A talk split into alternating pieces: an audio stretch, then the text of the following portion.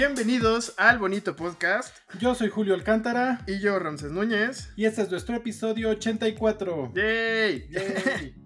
84 ya, ¿quién diría que llegaríamos tan lejos? Hay que llegar al 100, por lo menos. Y como usted ya lo vio en el título de este episodio, pues hoy tenemos un invitadazo, invitadazo, así grandote, como usted está acostumbrado en este podcast. Y pues es nada más y nada menos que Ramón de Mapache Rants. Hola. Hola Ramón, ¿cómo estás? Hola, muy bien, ¿y ustedes?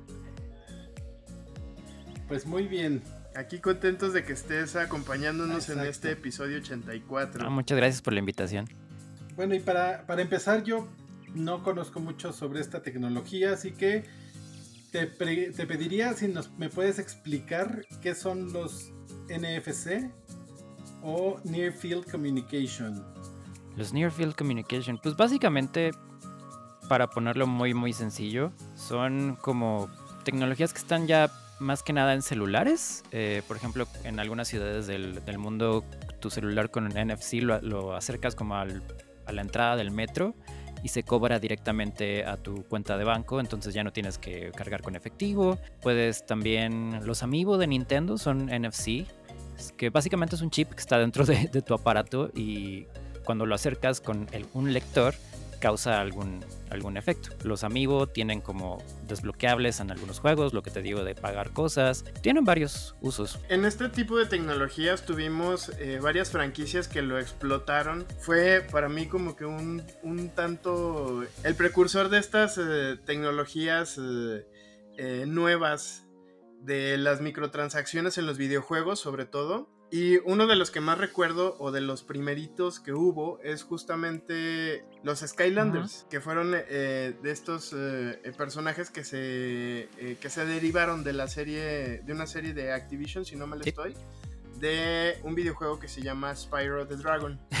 Más bien a Spyro lo metieron a fuerza Skylanders. Bueno, según, según ellos era así como por ahí venía el asunto. Sí, sí, Skylanders fue, como dices, el, primero en que eh, empezó con este. El género en videojuegos se le conoce como Toys to Life. Y es básicamente pasar el, concepto de, sí, de, DLC o de microtransacciones al plano físico. Entonces tú al comprar tu juego de Skylanders venía como con... No, no recuerdo bien si era como una o dos figuras y con unos disquitos. Que los disquitos te daban como power-ups y la figura tal cual del monito, desbloqueaba ese monito para poder usarlo en el juego. Y al principio sí fueron muy, muy exitosos, porque obviamente era, era novedoso, era... Yo creo que para los niños también era como muy padre ver cómo pasar literal el Toys to Life, escanear el, juguetito y que se viera en la pantalla, porque también venía con una animación muy bonita.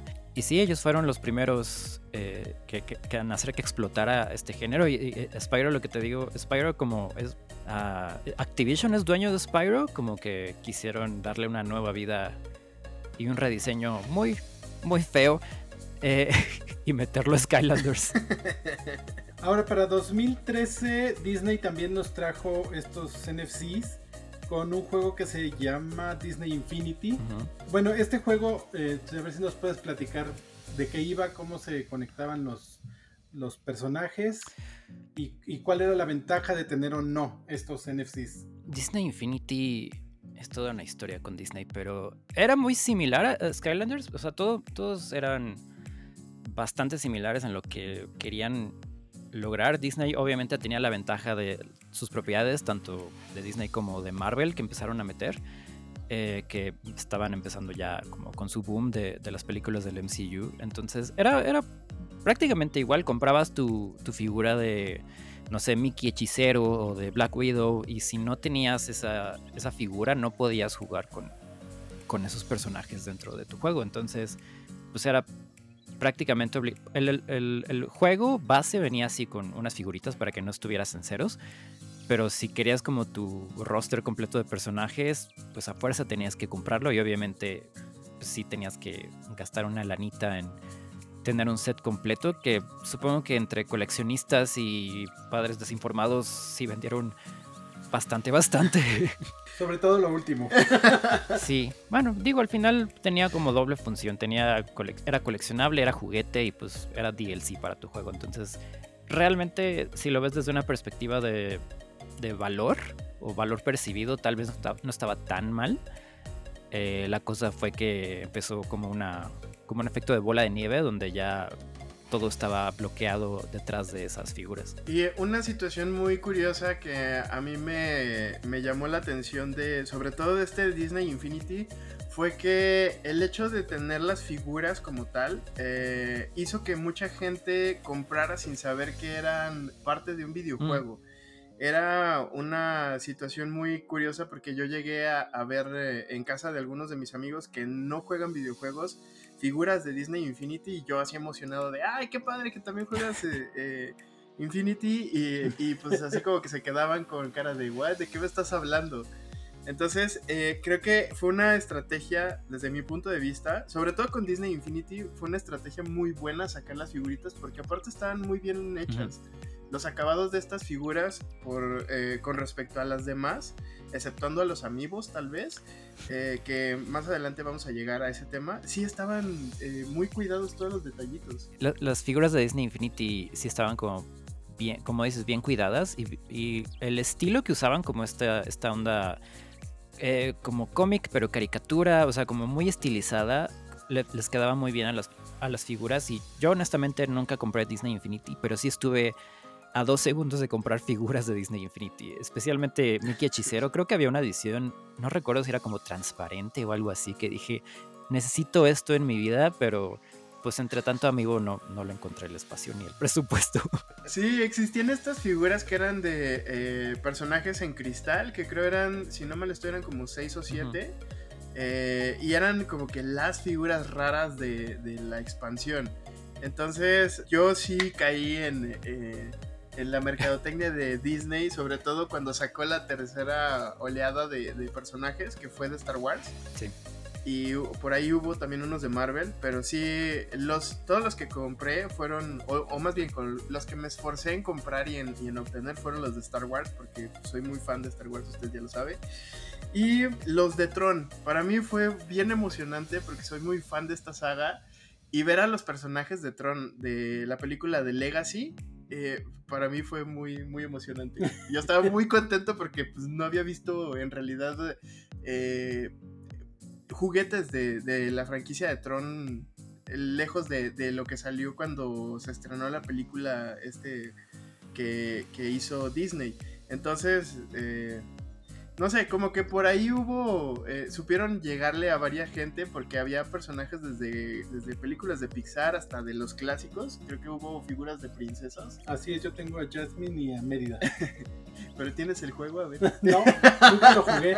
De hecho, esa es mi siguiente duda. O sea, ¿de qué iba el juego? ¿Cómo interactuabas con los muñecos? Se describía como un sandbox que es básicamente haz lo que tú quieras. O sea, cada, cada figurita, si, si mal no recuerdo, desbloqueaba como ciertos no sé si llamarles edificios, como ciertos elementos que podías como construir. Eh, era básicamente como una caja de juguetes. Entonces podías como armar tu propio mundo y jugar con los juguetes que tenías dentro de ese mundo.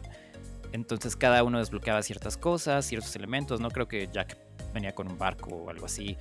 Entonces, era, sí era básicamente como una caja de juguetes virtual para que los niños construyeran sus propios niveles. Eh, creo que sí tenía, les digo, nunca lo tuve, entonces no estoy muy seguro, pero creo que sí tenía como una onda de campaña donde tú jugabas este, lo que el juego te ofrecía pero el, chiste era el modo sandbox, que era construir todo lo que tú querías. Justamente para el de Star Wars, que fue el único que yo jugué, eh, tenías esas dos opciones de construir como tu mundo. A mí me recordaba mucho a la manera en la que eh, funciona Minecraft. Es un, un, poco por ahí va el asunto, pero al mismo tiempo podías jugar el modo historia, que depende de los personajes y ibas haciendo misiones. venían ahí como que ciertas eh, cosas por hacer y seguías una historia, que era, es básicamente pues, las historias de los personajes que ya, eh, que ya tenías. Eh, sobre todo el de Star Wars me pareció muy bonito visualmente. Eh, llegué también a jugar un poco de los Avengers, pero no, no me metí mucho ahí porque sí ya fue eh, dije, si empiezo con, con, Avengers voy a quererlos todos. Y sí, pero ya no lo logré. Me faltaron los de la tercera ola. es todo un tema, la adicción. Así es, es que se convierten como en un casimerito, ¿no? que tienes que estar compre y compre y compre cosas para jugar con tu muñeco. Porque aparte, justamente en estos de Disney Infinity traían unos disquitos que, eh, como, como hace un momento mencionaba Ramón, eran eh, edificios o de pronto necesitabas el disquito para ponerle el, tapiz del, o el sofá o lo que sea, o el, el vestidito o lo que sea. y, era, de pronto era una pesadilla porque pues también eh, una de las figuras que también tuve y que me hizo muy feliz fue la de Jack. Entonces yo quería todo lo de relacionado a The Nightmare Before Christmas. Entonces nunca pude conseguir los disquitos porque aquí no los encontraba. Entonces sí traía vueltos locos a, mi familia en Estados Unidos así buscándolos de, ah, es que necesito el disquito y que no sé qué. ¿Y qué tan, qué tan exitoso fue el juego? ¿Qué tanto eh, creció? Porque sí veo que hubo como varias olas de, de personajes. Pero la verdad es que yo no o sea, hasta ahorita creo que son los únicos que conocen de este juego? Creo que al principio, como Skylanders y como también Lego Dimensions, que, que era igual, que comprabas tus monitos de Lego y escaneabas y tuvieron como su boom y sí fueron, digo, no, la verdad no recuerdo números, pero sí fueron exitosos. La cosa es que e, eventualmente sobresaturaron el mercado porque eran estantes y estantes y estantes de figuras. Entonces fue como una subida muy rápida, digo, porque tenían todas las, franquicias, tanto Lego como Disney. Como... Eh, Skylanders era más la, novedad y que fue popular con los niños primero, pero luego llegó Disney con sus franquicias, Lego con sus franquicias eh, y sus licencias, que tenías eh, las chicas superpoderosas, tenías Scooby-Doo, tenías este, creo que Ricky Morty, tenías muchas, muchas franquicias, pero sí, hora de aventura. entonces sí, estaban vendiendo y vendiendo y vendiendo pero llegaron al punto en que sobresaturaron el mercado y obviamente la, la pared para entrarle a un juego y tener todo el contenido era muy alta. Porque cada figura me parece que andaba entre los, eh, no sé, 10 y 13 dólares más o menos en su momento. Entonces, digo, imagínate si hay, no sé, 100 figuras. Es, es, es bastante, son varios supers. Entonces, sí es muy, era muy complicado. Justo acabas de mencionar uno de mis juegos favoritos y de eh, al que sí le entré así como gordo en tobogán, que fue Lego Dimensions. Este juego es de 2015, se estrenó en Estados Unidos por allá en septiembre de 2015 y estuvo disponible para PlayStation 3, 4, Wii U, Xbox 360 y Xbox One. Y como ya lo mencionaste, pues ah, hubo franquicias así para aventar para arriba. Teníamos desde Harry Potter, Cazafantasmas, Volver al futuro. Volver al futuro, este, Los Ninjagos. era un montón de packs que vendían. Si no mal estoy, creo que fueron 84 en total. De los cuales nada más me faltaron 6. ¿84 figuras en total? Eh, 84 eh, paquetes. ¿Y te faltaron 6? Porque había unas que traían. Coraje. Sí, solamente 6. sí, ya sé. Sí, ya intenté conseguirlas por fuera. incluso todavía el año pasado estaba haciendo el esfuerzo, pero no, ya, ya están impagables. O sea, ya es una cosa ridícula. ya, me voy a rendir. Voy a jugar con lo que tengo. y eh, este juego se me hizo muy entretenido porque, bueno, de inicio yo soy muy fan de los juegos de Lego. Eh, y el hecho de poder mezclar las franquicias como lo hizo esta plataforma y poder jugar todas estas historias, de pronto este, estar en el mundo de Doctor Who jugando con Scooby-Doo y las chicas superpoderosas era, era una cosa muy divertida. Y lo más padre que yo resalto eh, sobre los otros productos de este tipo eh, es que Lego eh, tiene una manera de, jugar muy, muy peculiar. O sea, no nada más era comprar el muñequito, sino que también lo tenías que armar. Y después de armarlo, había. Cada muñequito traía su vehículo, a veces traían dos. Y ese, ese mismo vehículo podía cambiar. De pronto era un cochecito y luego cambiaba y era un avión, o era una nave, o era una cosa así rara que depende de la franquicia.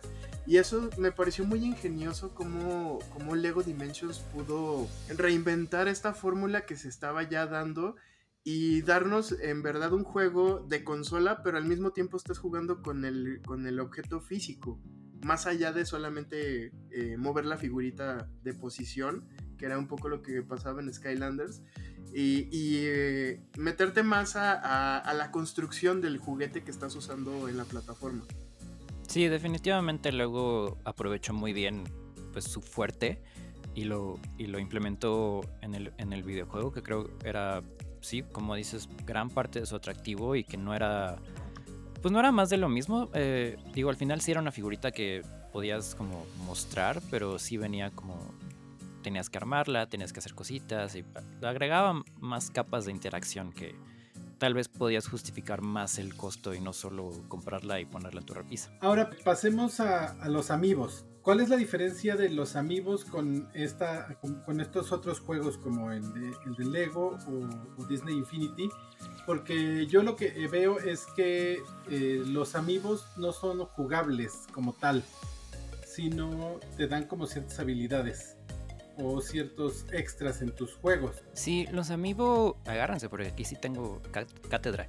Eh, los amigos, algo muy inteligente que hizo Nintendo fue sí subirse al, Toys to Life, pero no los ancló a un videojuego, como dices. La cosa con los amigos es que, aparte de eh, solucionar cierto problema que existía donde no había mercancía de algunos personajes famosos de Nintendo, hasta ese entonces, por ejemplo, digo, esa es una de las razones por las cuales pegaron tanto desde el inicio, porque no, no era fácil conseguir una figura de Villager de Animal Crossing o de Captain Falcon o de Samus en su momento, eh, o si las encontrabas, pues era, era rara vez con esta marca de, creo que se llama World of Nintendo, que de repente ves en los supers o en Liverpool y cosas así.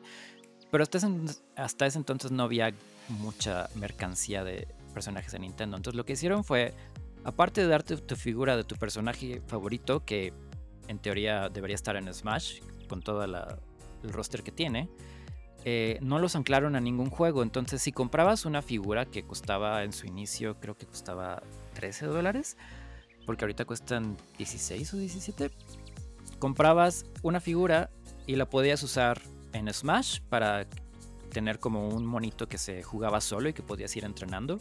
Pero si lo escaneabas en Mario Kart, te daba un traje de ese, de ese personaje que tenías.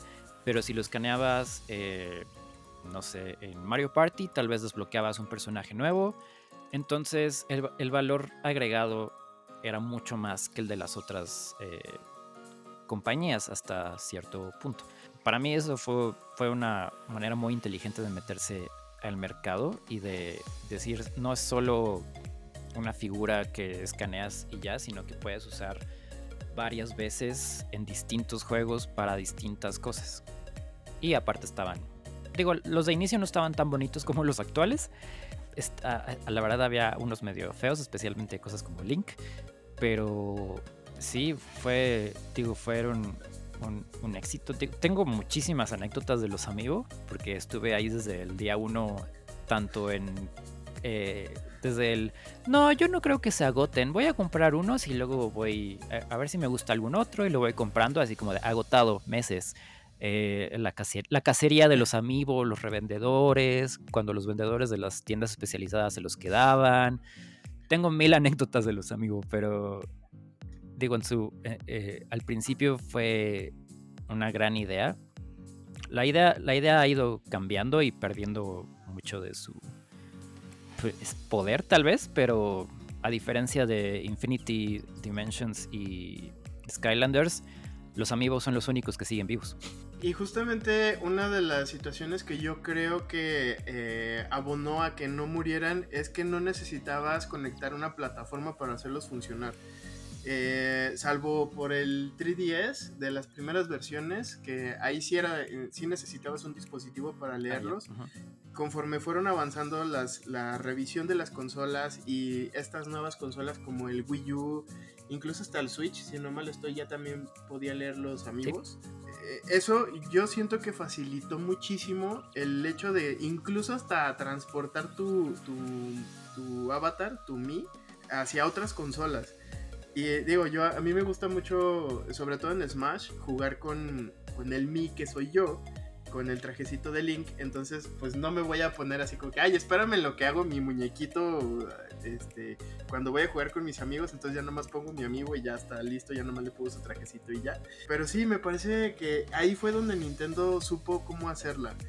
Y, y sí, recuerdo estas, estos días de lanzamientos que eran horribles porque era gente esperando fuera de la tienda un día anterior y eh, no, fue, una locura eso de los amigos. y eh, me acuerdo que justo con los que sí me dio mucha ansiedad y que sí anduve cazándolos por toda la ciudad, eh, fueron cuando sacaron los de Zelda. Que yo sí estaba vuelto loco, estaba, recuerdo que iba junto con otro amigo así de de no, tú ve al, Liverpool de tal lugar y yo voy a esta otra tienda y, me avisas cuáles encuentras. Y, así fue la única manera en la que nos hicimos de, las piezas que queríamos. Sí, eh, es que sí era un rollo. O sea, en Estados Unidos, y lo sé porque algunos los conseguí. Eh, digo, no tengo familia ni nada allá, pero sí tenía un amigo que tiene familia allá, entonces era como de, si te pido mi amigo, me lo traen eventualmente, y era como de, bueno, entonces, en Estados Unidos sí era de, este día sale la preventa de este amigo, este día se lanza este amigo, pero eh, aquí en México era de, ¿estará el amigo en la tienda? ¿No estará? ¿Cuándo saldrá? ¿A qué hora lo vendrán? ¿Quién sabe? Entonces tenías que estar al pendiente de... Se usaban muchos grupos de Facebook, eh, avisos en Twitter, eh, todo el mundo estaba pendiente, checando, preguntándole a los, a los encargados de las tiendas, así como, de, oye, ¿no sabes así de casualidad cuando te llega esto? Y pues aquí todo pues, no se hace con tanta diligencia, entonces o no sabían o no, no tenían fecha del distribuidor.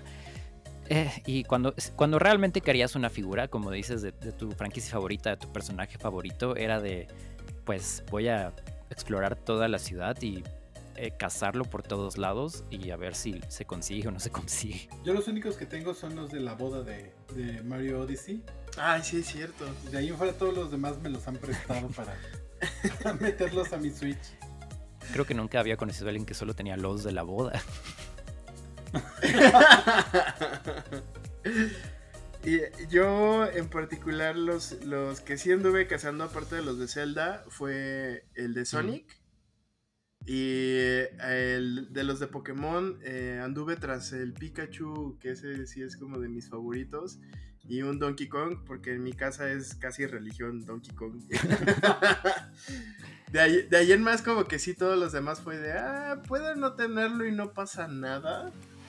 Pero sí, cuando, eh, cuando vi que en Mario Kart podías usar los trajecitos, dije, súper sí quiero que mi, que mi avatar tenga su trajecito de Sonic. sí, son, son detallitos, son, son cositas que tal vez si lo pones en perspectiva dices, ah, o sea, no es la gran cosa, pero pues es parte del encanto de los personajes de Nintendo y de los juegos de Nintendo. Entonces sí, como crearon cierta necesidad en sus consumidores de necesito esta figura.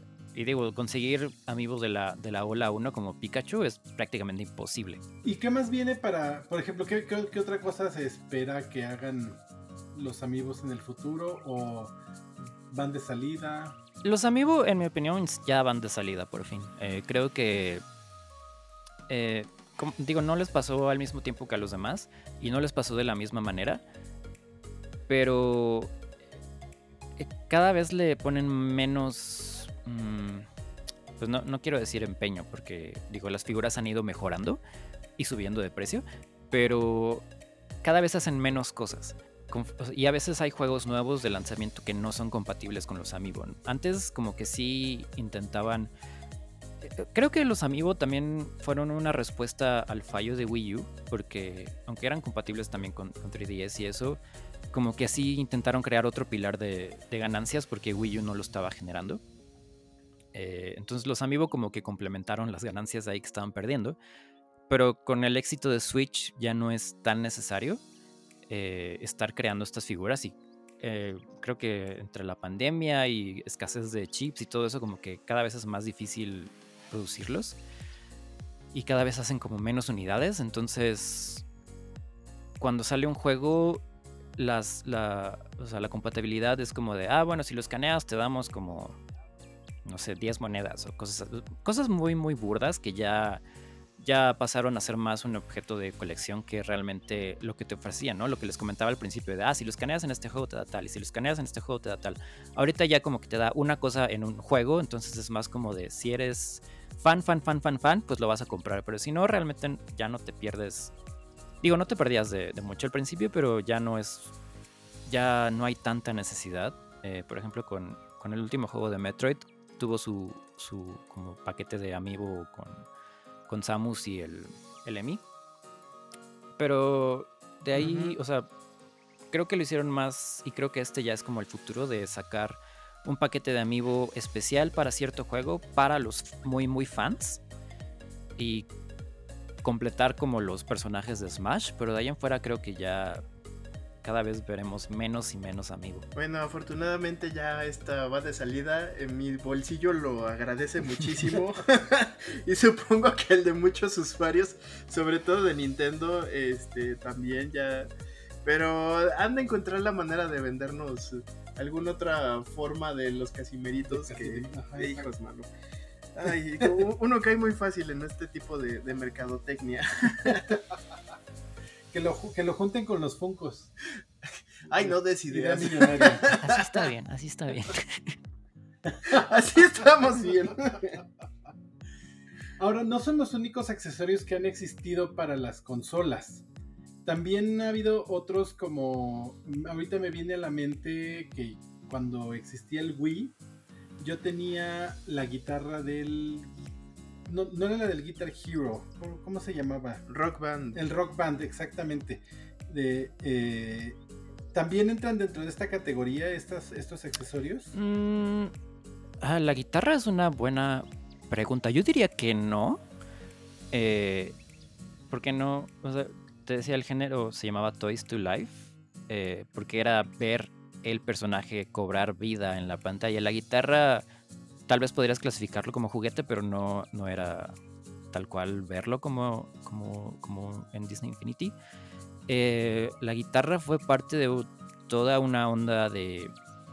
que de hecho también podría, podrías este, rastrear hasta Nintendo.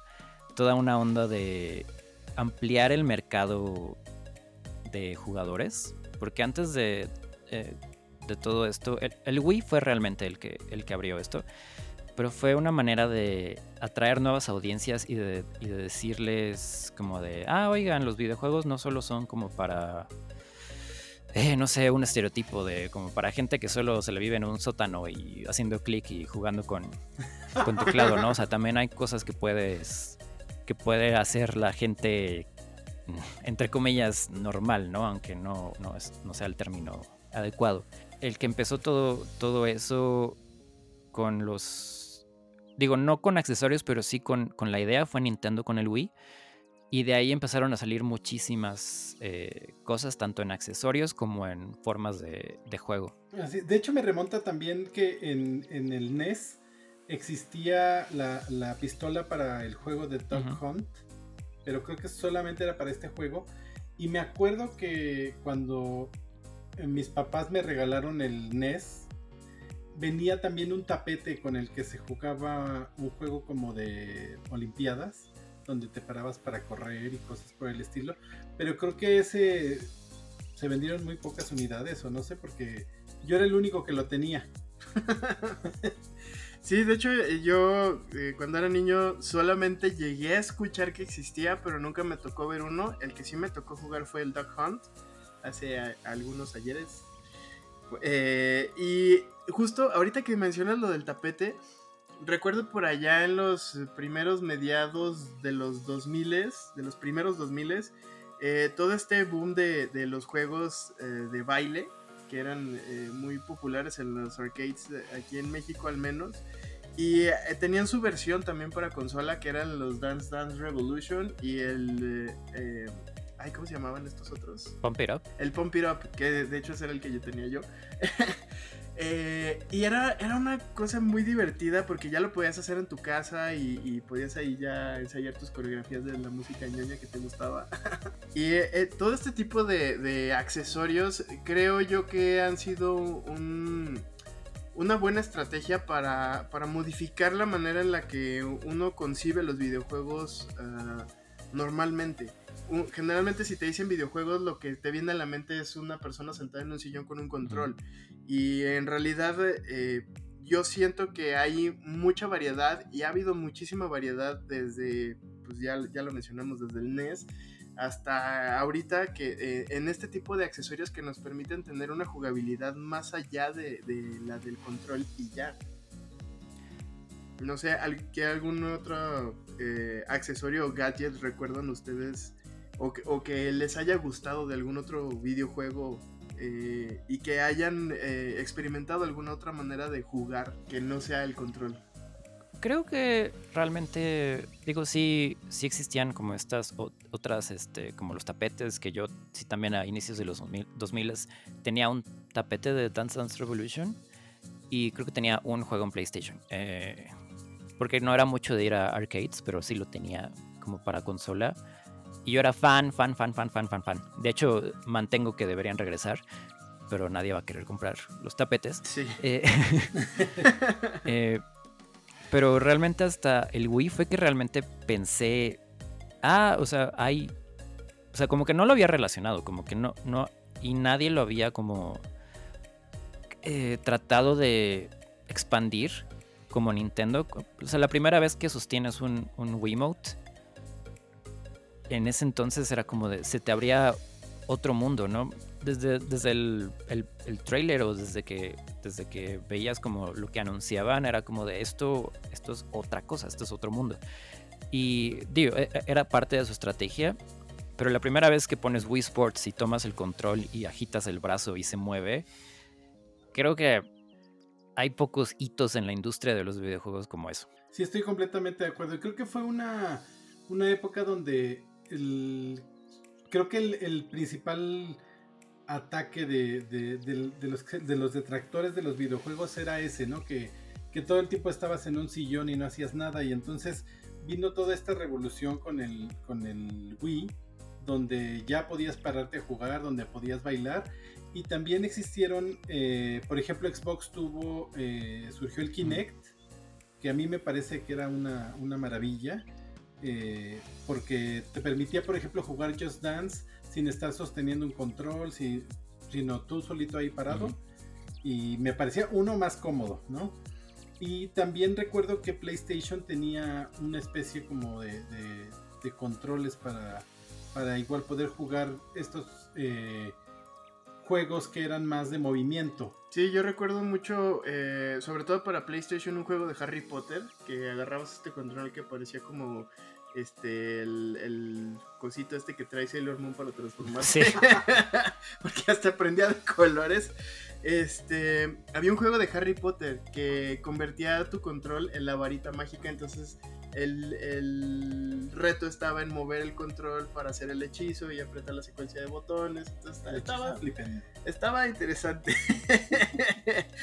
Me recordaste una etapa muy, muy atrás de mi vida de los videojuegos.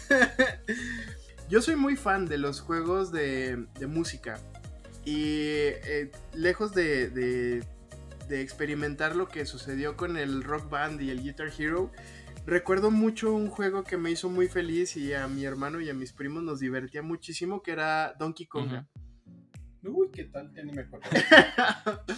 este juego del GameCube fue una cosa impresionante en las reuniones de, la familia porque era, e, era la cosa más tonta. Son un par de tambores y, y, lo único que tienes que hacer son cuatro cosas. O pegas derecha, pegas izquierda, pegas los dos o aplaudes. Y tenía canciones desde canciones de Nintendo, eh, de pronto tenía de Blink 182, este, eh, Hilary Duff, no sé, había un montón de, música ahí muy padre. Y después, para, eh, creo que fue para el Wii, sacaron también de esta misma serie del Guitar Hero una versión del juego pero que era de música, para que tú mezclaras música, que eras ah, DJ que, ajá, que eras un DJ. Sí, e, eran unos juegos divertidísimos y yo te juro que podía pasar horas ahí pegado este, con, estos juegos, porque, no sé, me parecían muy... muy novedoso el hecho de que trajeran la música para, para entretenerte lejos de solamente escucharla, sino como que estar interactuando con la música era algo muy, muy interesante para mí. Sí, yo digo, DJ Hero solo lo probé, pero sí tuve mi etapa Guitar Hero y Rock Band.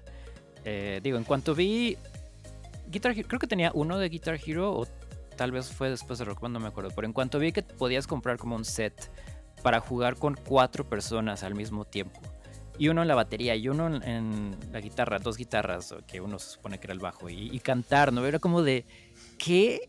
Y, era, era increíble, eh, la verdad, o sea, esos juegos yo creo que empezaron a dejar de vender porque era mucho plástico y ya la gente, como los, eh, los juguetes de, Disney y de, Lego, era, eh, ocupaban mucho espacio, pero digo, por ahí debo tener mi batería de rock band arrumbada en algún lado.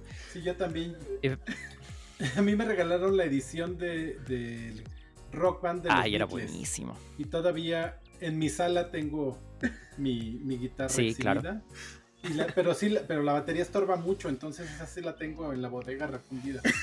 Que no cabe en sí, otro es, lado. es que eventualmente, digo, por más que, que la experiencia era, era genial y digo, si tenías con quién jugar, porque digo, lo podías jugar solo y estaba padre. Pero si, si, si, podías reunir a tus amigos y hacer tonterías con las canciones y ver cómo cantaba alguien y tratar de atinarle a la, barrita de la voz y hacerte bolas con la guitarra y con la batería. Digo, todo, todo eso, aunque fallaras, era muy, muy, muy divertido. Pero poco a poco, pues sí, era como de mueve la batería para limpiar, mueve la batería porque viene gente, mueve la batería.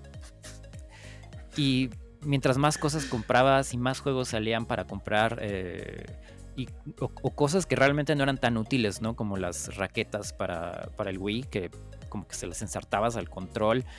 Eh, los, volantitos. o sea, eran muy. Como dices, la novedad era. Creo que era lo más atractivo.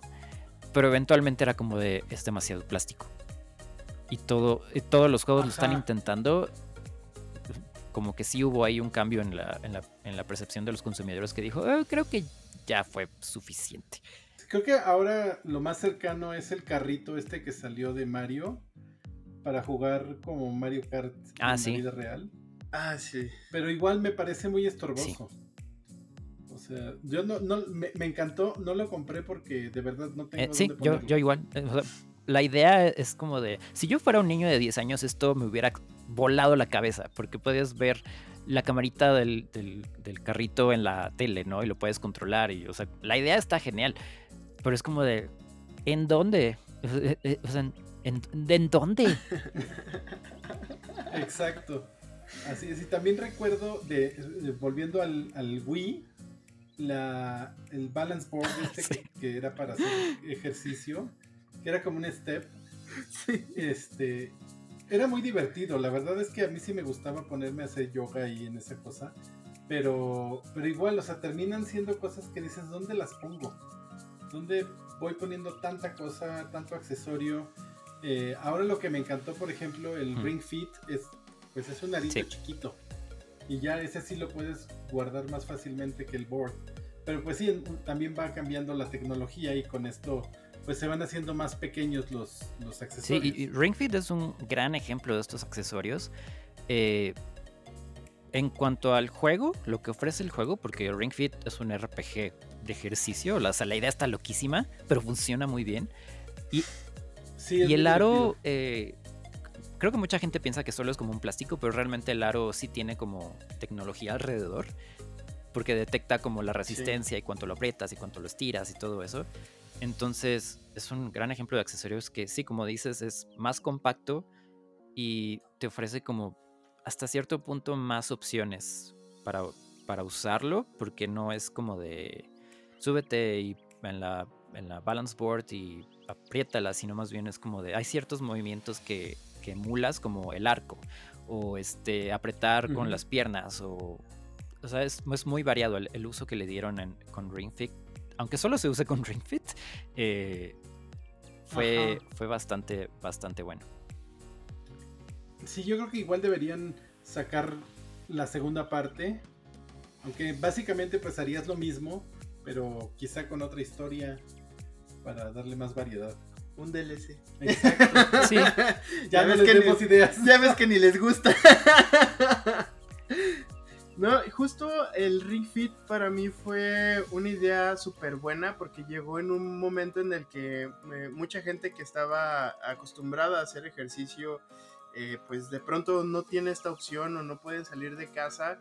Y eh, yo, eh, digo, nosotros lo compramos en casa y, de verdad era una cosa que, que entre el Ring Fit y el Just Dance acababas muerto y, y- y te mantenías eh, al menos en movimiento. Pero si, si lo hacías conscientemente, sí lograbas un cambio este, físico. Igual no, digo, no es el, el gimnasio, pero pues sí al menos este, sí hacía eh, cierta labor en, en los músculos que decías, bueno, pues es que sí está funcionando. O sea, la- sí le metieron, como dices Ramón, eh, sí, una tecnología eh, tal que, que hacía que el juego funcionara y cumpliera ese cometido de que fuera mantenerte en movimiento. Y justo creo que salió en un momento ideal que fue durante la pandemia, Sí, donde la gente no podía ir al gimnasio, no podía salir de tu casa y, y, pues qué mejor que, que igual a lo mejor no ibas a, tener grandes resultados como estar eh, haciendo ejercicio en un gimnasio, pero sí te mantenía en acción y te mantenía moviéndote, ¿no? Que era lo que no estábamos haciendo en la pandemia. sí, eh, digo, creo que no, no lo pensaron tan a futuro como pasó con Animal Crossing, pero la pandemia le vino como anillo al dedo. Eh, no pun intended con el anillo, pero eh, sí, o sea, de hecho estuvo agotadísimo en todos lados. eh, o sea, de que justo lo que dicen, la gente no podía salir, estaba en su casa y sí pensaban como de necesito por lo menos moverme un poco. eh, y era imposible encontrar Ring Fit. Aquí, digo, aquí de por sí las cosas son más caras, pero hasta aquí estaba agotado. Eh, no sé si porque mandaron pocas unidades, porque pensaron que no iba a vender o algo, pero se hizo un éxito de ventas. No lo podías conseguir. Ahorita ya es un poquito más fácil, pero de repente lo ves agotado porque sigue siendo muy popular. Porque es una muy es, un muy buen juego y es una muy buena opción para hacer ejercicio. digo, ya hablamos de un montón de, de tecnología, de maneras de jugar, de accesorios, pero a mí me gustaría escuchar eh, ustedes qué consideran que sería el siguiente paso hacia esta eh, área de innovación en los videojuegos o qué les gustaría eh, ver en un futuro. Eh, como accesorios, como maneras de, jugar distintas, o cuál- cuáles ustedes creen que sería lo más adecuado para la, este, para la siguiente manera de evolucionar el juego. Creo que hay problemas en cuanto a encontrar un punto en que sean ofertas accesibles, porque sea, te podría decir, el futuro va hacia VR, pero ¿cuánta gente realmente puede comprar un set de VR? ¿no? O sea, cu- PlayStation VR cuando salió costaba la vida aquí, costaba como 15 mil pesos. Y eh, podrías comprar un Oculus, pero eh, creo que necesitas una PC medio pues, potente o mínimo que corra ciertas cosas. Entonces no es como de súper accesible a menos de que los costos bajen. Eh, ah, se, han, se han como intentado algunas cositas, no sé si conozcan una serie de juegos, bueno, Just Dance creo que también lo hace, o- pero una serie de juegos que se llama, creo que Jackbox, donde usas tu celular para jugar. Son juegos de como de como party games, pero en lugar de tener cuatro controles de la consola, puedes conectar tu celular a, creo que se hace como un servidor local y puedes usar tu celular para jugar juegos de trivia y cosas así. O sea, creo que creo que el futuro va hacia tratar de usar lo que ya tiene la gente para tratar, para tratar de ofrecerles nuevas experiencias como esto de usar celulares. Porque sí, siento que eventualmente VR va a ser más accesible, pero de eso faltan varios años. Y también se. Creo que está como la. Pues. El prejuicio de eh, VR, como de. Igual, o sea, regresar a lo mismo de ahora estás en un sótano encerrado a oscuras porque no necesitas la luz. Y, tienes tu set y no te mueves de ahí y vives en, no sé, en tu mundo virtual. Creo que ahí hay como un, obstáculo que tendrían que pensar bien cómo lo van a, a promocionar. Pero creo que el futuro sí va a ser como tratar de usar ya todo lo que teníamos. Ya sea, sea tu PC, sea tu consola, sea el tipo de control que trae la consola. Eh, para que ya no. O sea, no, no poner otra barrera de dinero. Sí, yo, yo creo que eh, coincido contigo en que esto va hacia, hacia la realidad virtual. Eh, porque igual, inclusive ya lo estamos viendo también con estos esfuerzos de, de, Facebook, que ahora se llama Meta, en, en crear un mundo virtual. Sí, igualmente le veo estas dificultades, pues un poco va a ser como en, me acuerdo en los 80, 90 que los videojuegos te iban a ser violento y, todos estos prejuicios que se han tenido, creo que sí se van, va, a haber como resistencia hacia, hacia estos mundos de realidad virtual. Y, pero también creo que eh, a mí me gustaría, por ejemplo, que hubiera, que sí existan accesorios, quizá de otra manera, ¿no? Porque, por ejemplo, esta, esto que pasó con, con Nintendo Labo, el cartón más caro de tu vida. Exactamente, que, justamente, pues, no sé, un set de, Nintendo Labo te costaba como dos mil pesos. Sí, algunos. Sí. Entonces, sí, quizá era, era divertido, pero además no hacían tantas cosas. Entonces, estaba muy limitado, era muy caro y a final de cuentas se te caía el, este, un poco de agua sobre tu pedazo de cartón y se echaba a perder. Y tenías que volver a comprarlo. Entonces, creo que sí podría haber una forma de, por ejemplo, yo recuerdo que estaban, cuando en la época de Nintendo Labo salían como tutoriales para hacerlos en tu casa, ¿no? Que, usaras como cartón eh, reciclado para hacer tus sets de, eh, como los de Nintendo Labo y creo que eso sería una, una quizá una buena idea eh, para, incluir accesorios que no sean tan caros o, que sean que no tengas que comprar algo nuevo o, plástico, ¿no? Sobre todo eso. Sí, eso es una muy buena idea. Labo fue un caso muy particular. De hecho, creo que en Japón sí podías descargar los PDFs que venían como con las, marcas y el esquema de, del cartón y lo podías como recortar en sí, con tu propio cartón. La cosa es que aquí pues, supongo que la onda consumista dijeron, nah, no les vamos a dar accesos. Realmente tenías que ser un entusiasta en los sitios correctos para enterarte de que eso era una opción. Pero digo, ¿qué, qué papá, qué mamá se va a estar metiendo a foros de entusiastas a ver que este... Cómo, cómo puede recuperar el cartón porque se le tiró el jugo a, su hijo en el cartón. entonces sí era como accesible, pero a la vez no, por lo menos de este lado. Eh, pero sí creo que eso es una, muy buena idea como de DIY, pero este con cosas que ya, que ya tengas. La onda es que se pueden, como Labo, se pueden como calificar muy infantiles. Aunque sean para eso. Eh, porque Nintendo Labo al final era un producto, eh, sí era un experimento, pero era un producto 100% enfocado para niños, ¿no? Entonces pues, tienes así a, puro señor comprando Labo y quejándose de que no era un juego. Y es como de, o sea, sí, digo, ah, yo tampoco le encontré gran, grandes este, usos a Nintendo Labo, pero pues no está hecho para mí.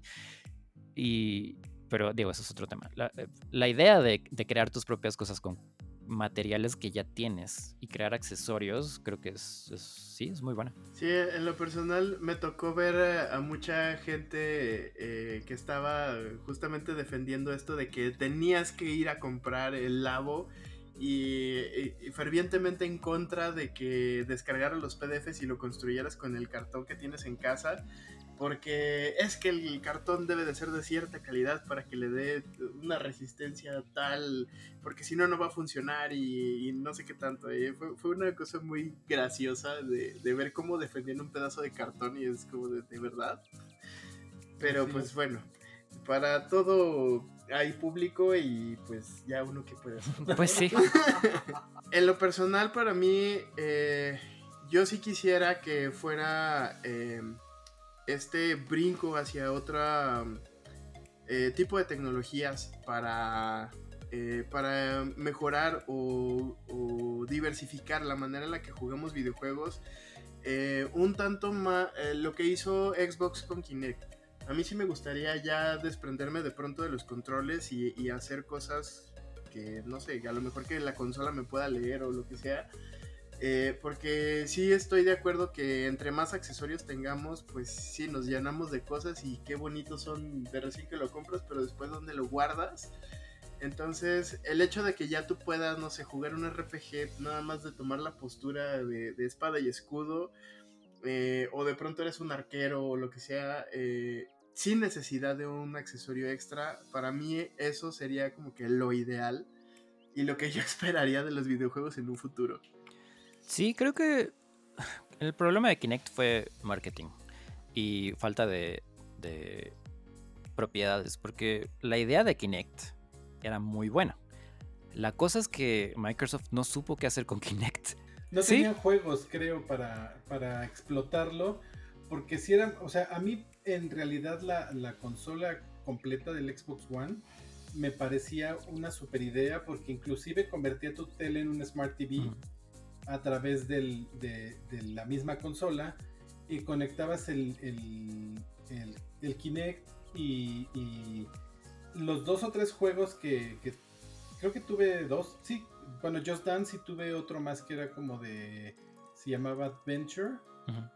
Eran muy divertidos porque tenías, ibas escalando montañas y, te, tirabas por un parapente y cosas por el estilo.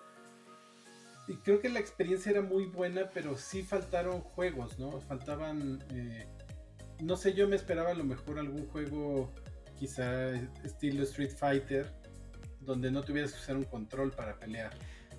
Pero pues no, nunca llegó. Sí, a, Kinect le pasó como, como era un gimmick, eh, lo podemos comparar con muchas consolas de Nintendo, por ejemplo el Wii U, que muchas, muchos desarrolladores decían, es como, eh, ¿para qué le voy a invertir en desarrollar un juego y cómo va a funcionar con el Wii U y todo eso si puedo hacer una versión estándar para todos, ¿no? Entonces no usaban el gamepad, que era su, eh, digo, era, eran libres de hacerlo, pero lo mismo pasaba con Kinect, era como de voy a sacar mi juego, pero no voy a usar el Kinect porque o sea, es más dinero y más inversión y más tiempo pensar en cómo adaptar este accesorio a mi juego que solo sacar una versión para todas las consolas. Entonces, al final fue, fue dinero, ¿no? Los desarrolladores no, no veían como el retorno de, inversión para, para apoyar el Kinect. Y Microsoft, o sea, sacaron una versión para, para compu, para tratar como de convertir este, no sé, programas a, poder usarlos con movimiento. Y había ideas muy buenas, pero de nuevo no, ninguna como que despegó y al final lo terminaron matando. La, o sea, mantengo que la idea de Kinect es muy buena y si saliera ahorita y realmente se pusieran a apoyarlo, creo que tendría una oportunidad. Pero lamentablemente no. No se, no se dio. Así es. Y ahora me gustaría que nos contaras de tu proyecto de Mapache Rants. ¿De qué, de qué va? Lo hiciste sonar como muy eh, involucrado.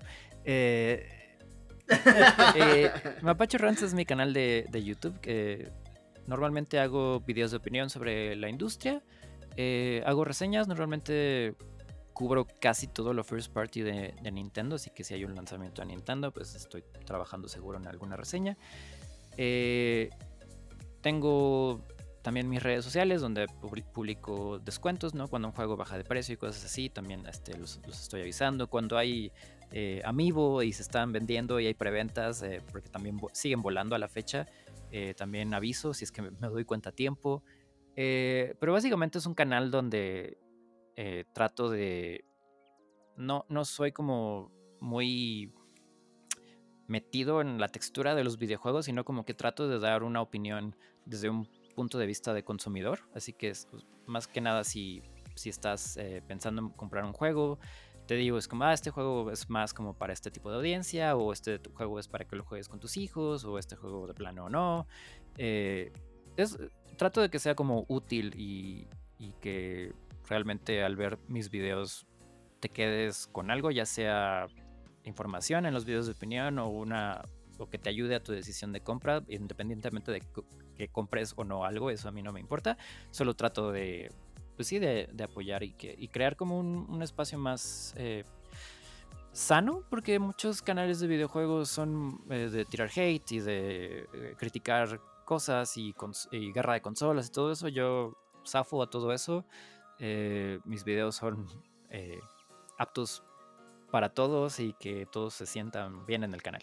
Qué padre, a mí me gusta justamente eso, ¿no? Que, que no es, ah, yo soy fan de Switch, entonces eh, PlayStation apesta. O a mí me gusta Xbox, entonces eh, traigo guerra con, los juegos de, PlayStation.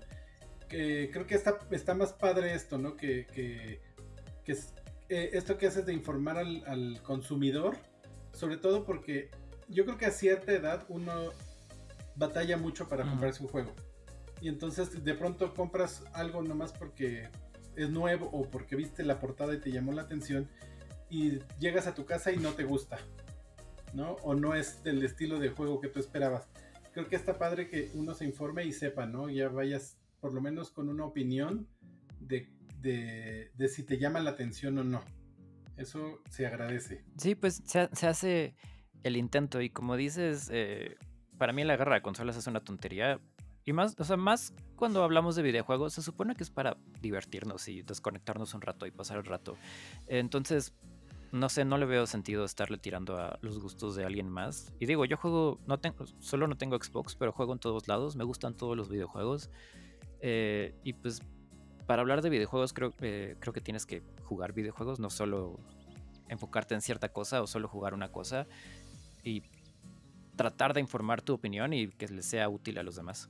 Exacto, y justamente una de las eh, cosas que me gusta de tu canal ya lo sigo desde hace un rato y me, gusta esto que, mencionas, que es un canal al que tú puedes ir a informarte eh, de una persona que lo ve desde el lado del consumidor y, de verdad es, eh, es una alegría encontrar este tipo de espacios y lo decimos en cada uno de los episodios y con cada uno de los invitados que tenemos, lo seleccionamos de una manera tan cuidadosa porque estamos siempre eh, al pendiente y cuidando de darle foco a los espacios que de verdad eh, lo merecen. Y, de verdad tu canal, Ramón, muchas felicidades porque eh, si yo tengo dudas de algún juego o si yo necesito encontrar este como que a lo mejor no tengo una opinión muy, muy cercana de, de tal o cual plataforma, lo que sea, eh, siempre eh, el ir a tu canal y ver tu contenido para mí es una gran ayuda porque si lo pones en perspectiva y eres eh, de las pocas personas objetivas que quedan en el medio. Y pues de verdad te agradezco mucho el trabajo que haces y sé que una de las maneras para apoyar el proyecto que tienes es justamente dando vistas e interactuando con todo el contenido, pero también me gustaría que eh, invitaras a las personas que nos están escuchando a, y que les cuentes un poco más de, cómo pueden apoyar este proyecto que es Mapache Rants. Eh, bueno, primero que nada, muchas gracias por, todos los comentarios, estuvieron muy bonitos, especialmente considerarme parte del medio. Porque yo, yo me siento como un satélite que nada más está viendo. Eh, para apoyar mi canal, hay, digo, hay varias maneras. cuando, los descuentos que mencionaba normalmente son enlaces de Amazon. Si alguien compra con mis enlaces de Amazon, a mí me dan una pequeña comisión. Eso es una gran manera de apoyar. Este, o si gustan de manera directa, tengo un Patreon donde subo algunos eh, contenidos exclusivos. Eh, eso es más como una suscripción. Hay otra página que se llama eSponsor, que son como donaciones directas y ya estos son como Patreon creo que sigue cobrando en, dólares. Patreon ahorita está como medio raro, pero en esta página de sponsor eh, sí es como directo en pesos mexicanos, entonces no hay como hay problemas de eh, conversión de dólar y cosas así, entonces es una gran manera igual eh, de donaciones directas.